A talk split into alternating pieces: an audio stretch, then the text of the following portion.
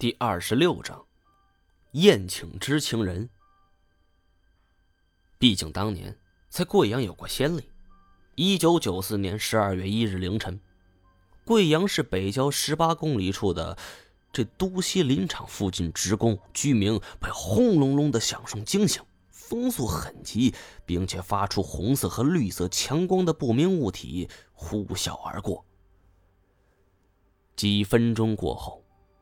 都西林场马家塘林区方圆四百多亩松树林被成片拦腰斩断，在一条大约长约三公里、宽一百五十米至三百米的带状四方区域内，只留下一点五米至四米高的树桩，并且折倒的树干与树冠大多都向西倾倒。长两公里的四个林区，这一人高大的粗大树干整齐排列在林场之上。有的断树之间，又有多棵安然无恙，个别几棵被连根拔起，周围一些小树有被擦伤的痕迹。这些被折断的树木直径大多在二十厘米到三十厘米，高度在二十米左右。和都西林场相距五公里的都拉营贵州铁道部车辆厂，同时也遭到严重损坏。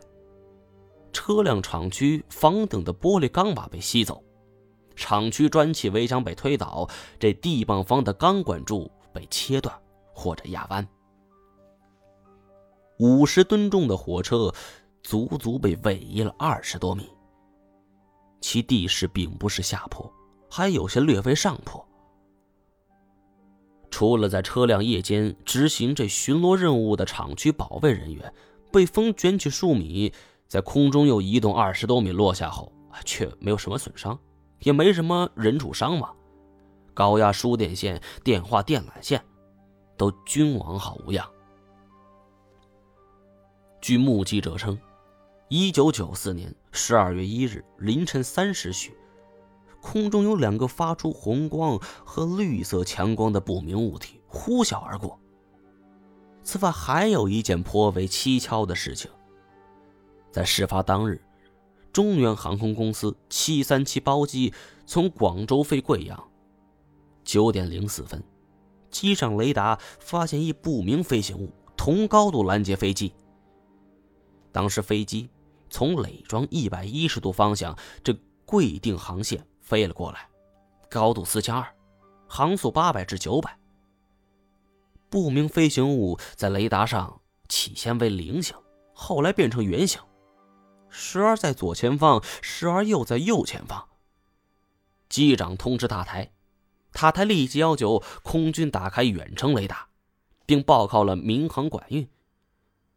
飞机在躲避掉不明飞行物的情况下，降低高度后着陆。这一件事情，在当时被视为绝密，后来才被披露。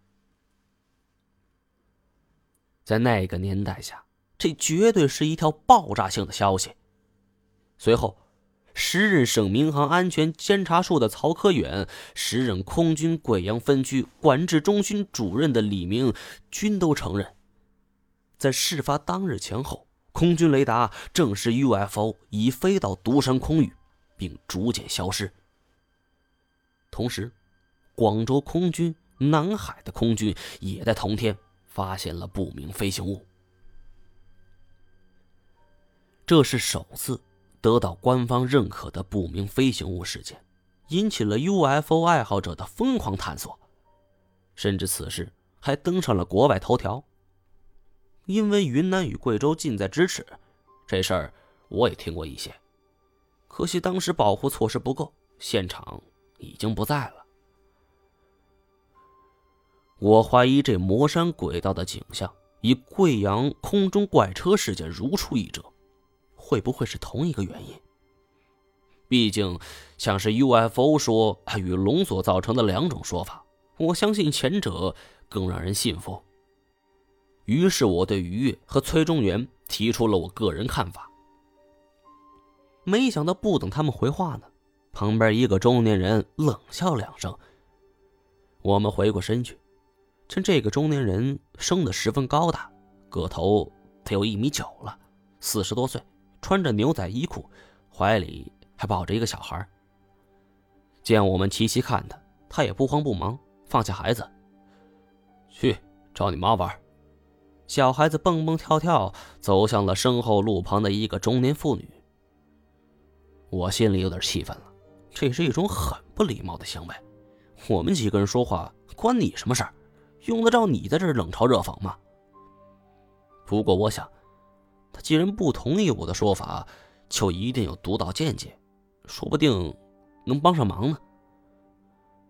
我跟这崔宇二人递了一个眼神，然后走上前去。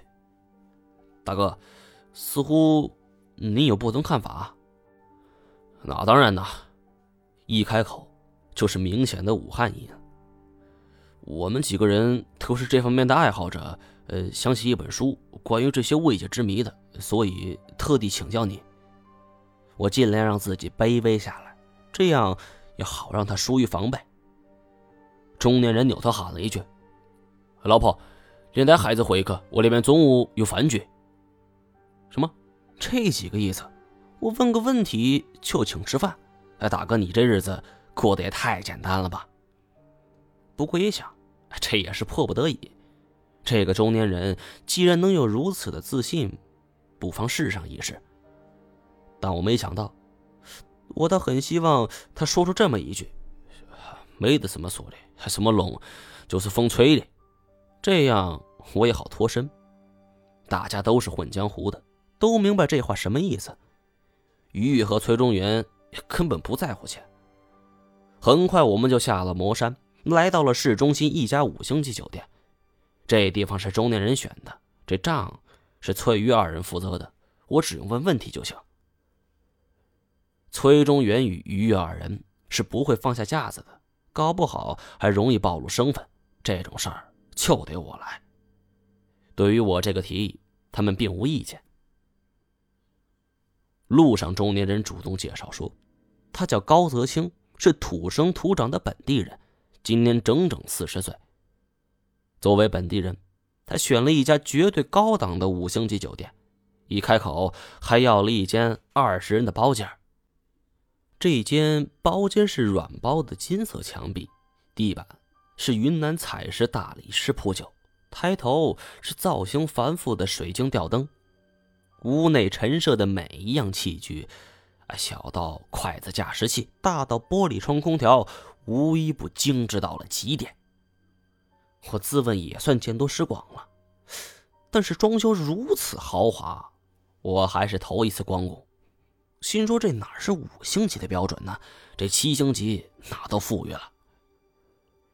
我悄悄问了一下崔中原这个房间的费用，得到答案是：包间费两千，服务费百分之二十。高泽清也不客气。